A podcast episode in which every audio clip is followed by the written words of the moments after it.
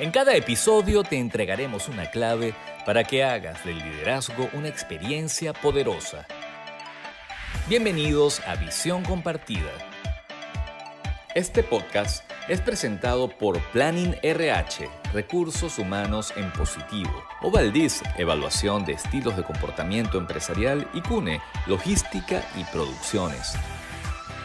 Hola, bienvenidos todos y todas al episodio número 11 de Visión Compartida. Soy Lucía Galota y el tema que voy a tocar hoy es el emprendimiento. ¿Cómo pasar de ser un emprendedor a un empresario exitoso? ¿Cómo pasar de tener un sueño a llevarlo a la realidad? La vida de un emprendedor está llena de muchos obstáculos, de callejones sin salidas, de barreras, que si no saben cómo superarlos, lo más probable es que se queden en el camino. Son muchas las personas que tienen como sueño de vida tener su propio negocio, pero muy pocas las que llegan al final. Es más o menos menos de un 20% de las personas que alguna vez quiso tener un negocio propio la que llegó al final a consolidarlo. Entonces se ve que es un camino que solo personas con talentos y disciplina muy sólidas y talentos especiales los que al final llegan a ser empresarios exitosos.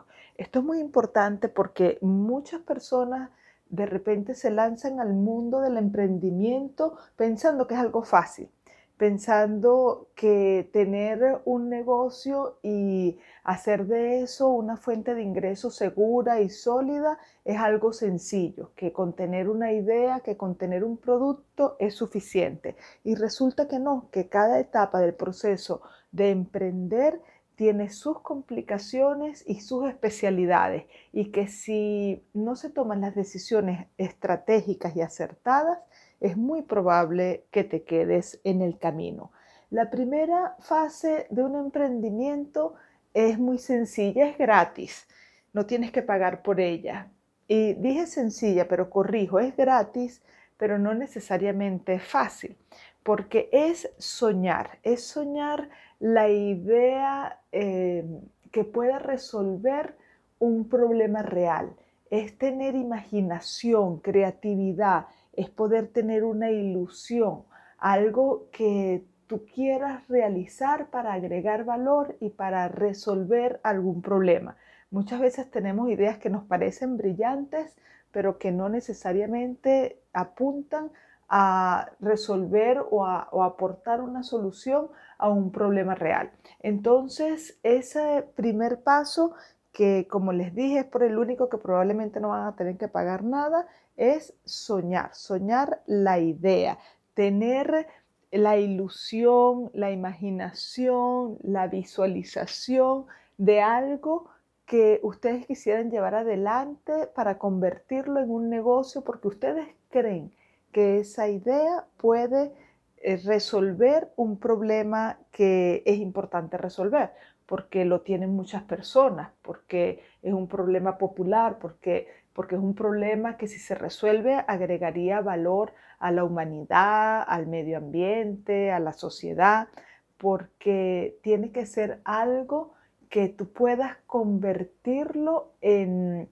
en un intercambio que las personas estén interesadas en eso que tú estás proponiendo, porque si no es una ilusión, una idea que bueno, probablemente te vaya a acarrear gastos, eh, avanzar en ella, pero que no necesariamente te va a traer retribución. Entonces, eso del sueño es la primera meta que un emprendedor tiene. ¿Qué idea yo quiero llevar adelante para convertirla en un negocio próspero? La segunda fase de emprender un negocio propio tiene que ver justamente con informarte, investigar. Todos los emprendedores que han sido exitosos se han dedicado eh, mucho tiempo a conocer, a investigar, a aprender sobre aquello en lo que quieren eh, emprender. No lo hacen a la ligera ni de manera improvisada, pero tampoco es que se pasan la vida analizando y detallando porque eh, entonces se paralizarían. Pero si le dedican tiempo a aprender y van avanzando en función de cómo van comprendiendo la, la idea, de qué tan clara se le va haciendo esa idea sobre el sueño que inicialmente tenía. Antes de continuar, vamos a escuchar los imperdonables del liderazgo en este episodio 11 de El Emprendedor. ¿Quieres saber los errores más frecuentes de los líderes en las empresas? Escucha con atención los imperdonables del liderazgo. En los imperdonables del liderazgo de esta semana, quiero mencionar el mal hábito que tienen las empresas y sobre todo las empresas eh, pequeñas que están comenzando, que tienen muchas ganas de salir adelante, pero que no necesariamente tienen buenos hábitos de contratar personal con poco cuidado, de escoger a la persona indicada. Este tipo de prácticas luego se va a pagar muy caro porque cada persona que tú escoges para tu empresa son gastos que te va a ocasionar, aun cuando esa persona no te funcione, esa persona te va a causar gastos. Puede ser que no te dé ganancias, pero seguro te va a causar gastos. Entonces, la contratación del personal tiene que ser algo muy, muy cuidadoso, sobre todo para esos emprendedores que están comenzando, que se están haciendo de un equipo, tienen que tomarse muy en serio este proceso de selección de personal porque, bueno, en las primeras de cambio no necesariamente estén con muchísima eh, libertad financiera ni mucho margen de maniobra económicamente como para perderlo tomando decisiones que no son tan estratégicas en esto de la selección del personal. Entonces, por favor, préstenle mucha atención si van a iniciar un negocio y necesitan acompañarse de personas, escoger a la persona indicada. Dedíquenle tiempo para que la decisión sea la correcta. Acabas de oír los imperdonables del liderazgo. Dijimos en la primera fase que soñar, investigar, conocer formaban parte de las primeras etapas del proceso de emprender.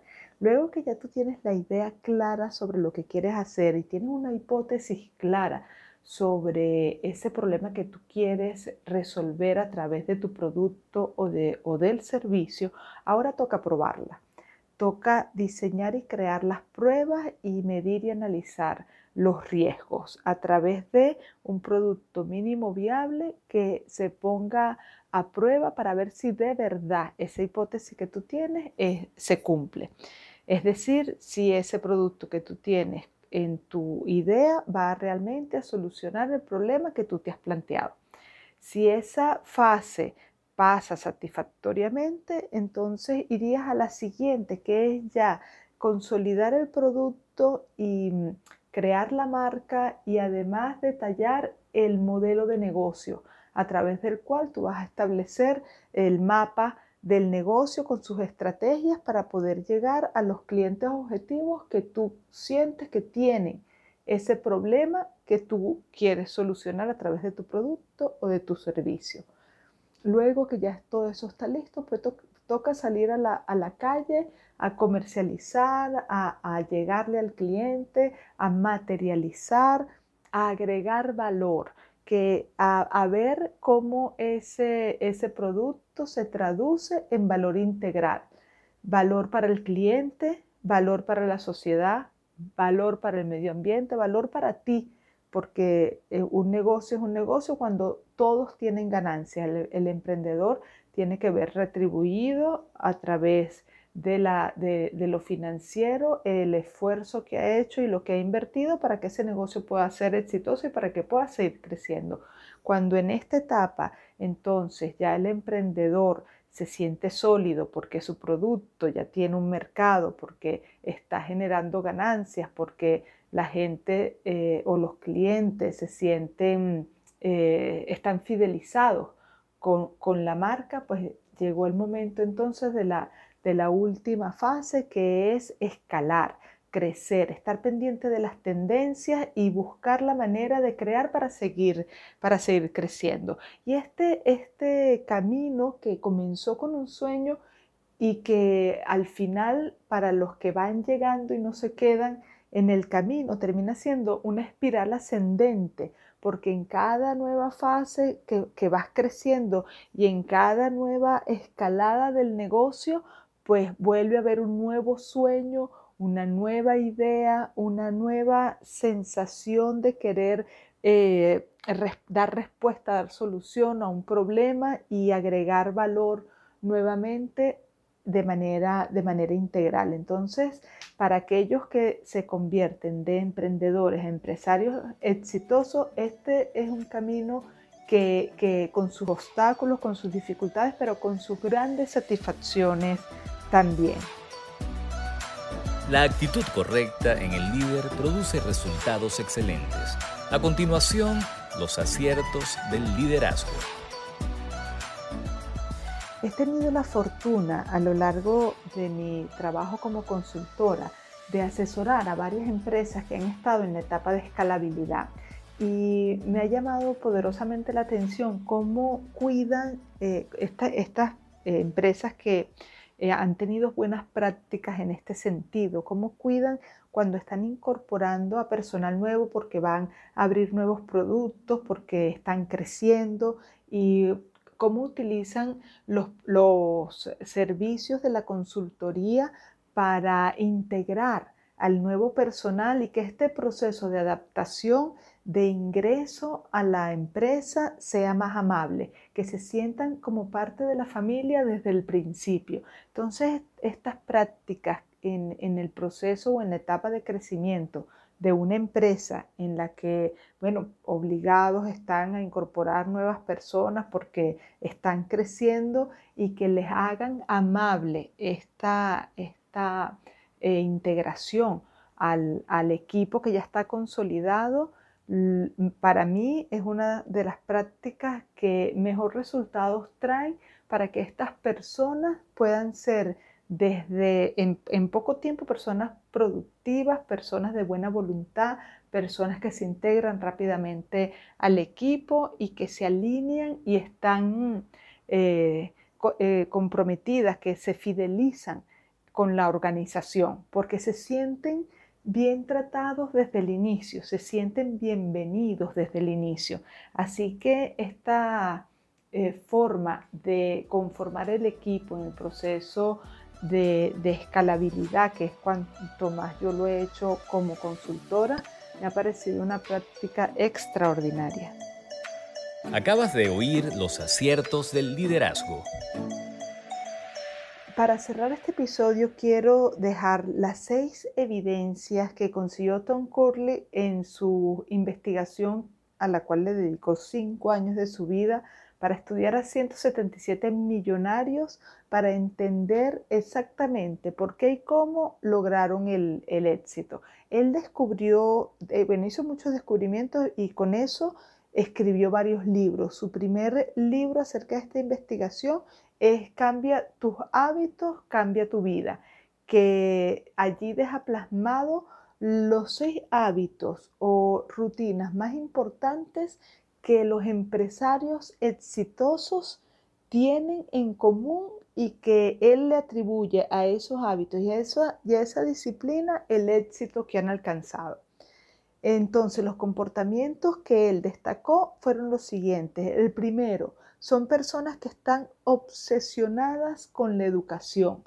Dice que las personas exitosas se educan a sí mismas como si su vida dependiera de esto. Leen libros, artículos, siguen blogs, oyen podcasts, eh, están constantemente eh, investigando, leyendo, aprendiendo, todo lo que, lo que la tecnología le ofrece a manera de, enseñanza, ellos la, aprovechan. Entonces es muy importante que eh, ustedes, si quieren ser empresarios exitosos, no descuiden educarse, sobre todo educarse en temas vinculados a su idea y a lo que significa un negocio propio. Él en su investigación concluyó que el 88% de los individuos analizados leían mínimo media hora todos los días con el solo propósito de educarse. El hábito número dos, la disciplina número dos que él descubrió es que buscan a mentores expertos. Dice, los empresarios más reconocidos buscaron mentores expertos en sus disciplinas, aprovechando el conocimiento y la experiencia de estas personas. Él dice en, su, en sus conclusiones que ellos de alguna forma ahorraban muchísimo dinero invirtiendo paradójicamente dinero en mentores porque aprendían a través de estos expertos a seguir un camino que ya había sido probado antes por otras personas. Entonces, eh, este es un consejo valiosísimo porque muchas veces los emprendedores en las primeras de cambio eh, son muy ahorrativos o, creen o piensan en, el dinero para invertirlos en las cosas quizás de, más, más sólidas que consideran más sustancioso y de repente la educación se la dejan exclusivamente a lo que pueden conseguir gratis en Internet. Y resulta que los empresarios exitosos, aquellos menos del 20% que al final llegan a, tener eh, empresas millonarias, e invierten dinero en mentores expertos. Lo otro que consiguió Tom Curley es, son héroes de acción en la vida real. Dice que ellos actúan en escenarios donde la mayoría de las personas no lo harían por miedo, toman acción porque saben que es la única manera de encontrar qué puede funcionar y qué no puede funcionar. Es decir, van a probar su idea en, la acción, en la práctica, a ver si es verdad que lo que ellos están pensando funciona o no funciona. El cuarto hábito es que están orientados a procesos. Cuando descubren qué funciona, lo documentan. Crean una serie de procesos que cualquier equipo puede seguir y estos procesos buscan automatizarlo de tal forma que puedan disminuir las equivocaciones y los errores. El quinto hábito es que encuentran a los apóstoles para su causa. Ellos dedican muchísimo tiempo en escoger a las personas adecuadas para conformar el equipo y dedican muy poco tiempo despidiendo a aquellos que no funcionan. Entonces, muchas personas, yo lo he visto en la práctica, muchas personas, eh, ya sabiendo que alguien no está dando la talla, que ya no la va a dar, que lo han probado todo, le dan largas al proceso de desvinculación. Y cuando van a contratar, contratan apurados. estas personas exitosas lo hacen absolutamente al revés. Dice que de acuerdo a la investigación, tomó en promedio tres años encontrar el equipo correcto. Un emprendedor, esto es en palabras de Tom Curley, un emprendedor es rápido para despedir y lento para contratar, ya que la mayoría cuenta con un capital reducido al empezar. Entonces tienen mucho cuidado con esto porque los pasivos laborales pueden traer grandes crisis económicas. Por eso se la piensan muy bien antes de tomar este tipo de decisiones. Y el sexto y último hábito es que ellos no siguen al rebaño. Él afirma que un emprendedor exitoso no es un seguidor, son más bien pioneros. Ellos persiguen un sueño, están forzados a separarse del rebaño porque ellos están más bien buscando innovar. Él, le llama rebaño, obviamente, a las personas que siguen lo tradicional, lo que ya está hecho, Em, lo, que, lo que ya se sabe que funciona. En cambio, en el caso de los empresarios exitosos, los que fueron emprendedores, innovadores, por lo general tienen una idea creativa y tienen la, eh, buscan hacer esa idea a pesar de los riesgos que puedan estar corriendo. Ellos no evaden los riesgos, ellos se salen de su zona de confort y prueban y se arriesgan.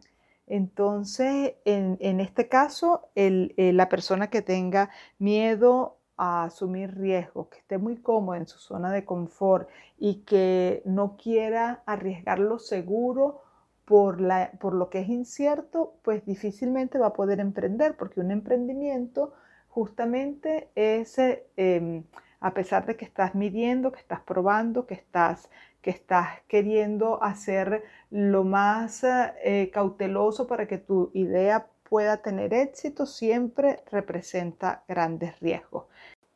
Con esto hemos llegado al episodio 11, pero antes de despedirme quiero informarles que este domingo 8 de noviembre a las 8 de la noche estaré transmitiendo un live por Instagram, así que eh, vayan a mi Instagram, eh, Lucy Galota, y allí podrán escuchar sobre este tema de liderazgo, pero a través de, un live. Espero que les haya gustado también. Antes de despedirme, les quiero recordar que ya el libro GPS empresarial está a la venta por, diferentes plataformas, eh, en especial está a la venta por Amazon y allí van a poder ampliar la información de psicología y liderazgo. Es una guía práctica con ejercicios progresivos en cada capítulo en los que ustedes podrán fortalecer su liderazgo y ampliar su nivel de conciencia. Bueno, ahora sí me despido. Será hasta el próximo episodio. Si les gustó, pónganle like, suscríbanse al canal y compártanlo. Les deseo lo mejor. Que estén muy bien. Nos despedimos a nombre de todo el equipo de Visión Compartida y de nuestros patrocinantes, Planning RH, Recursos Humanos en Positivo, Ovaldis, Evaluación de Estilos de Comportamiento Empresarial y CUNE, Logística y Producciones.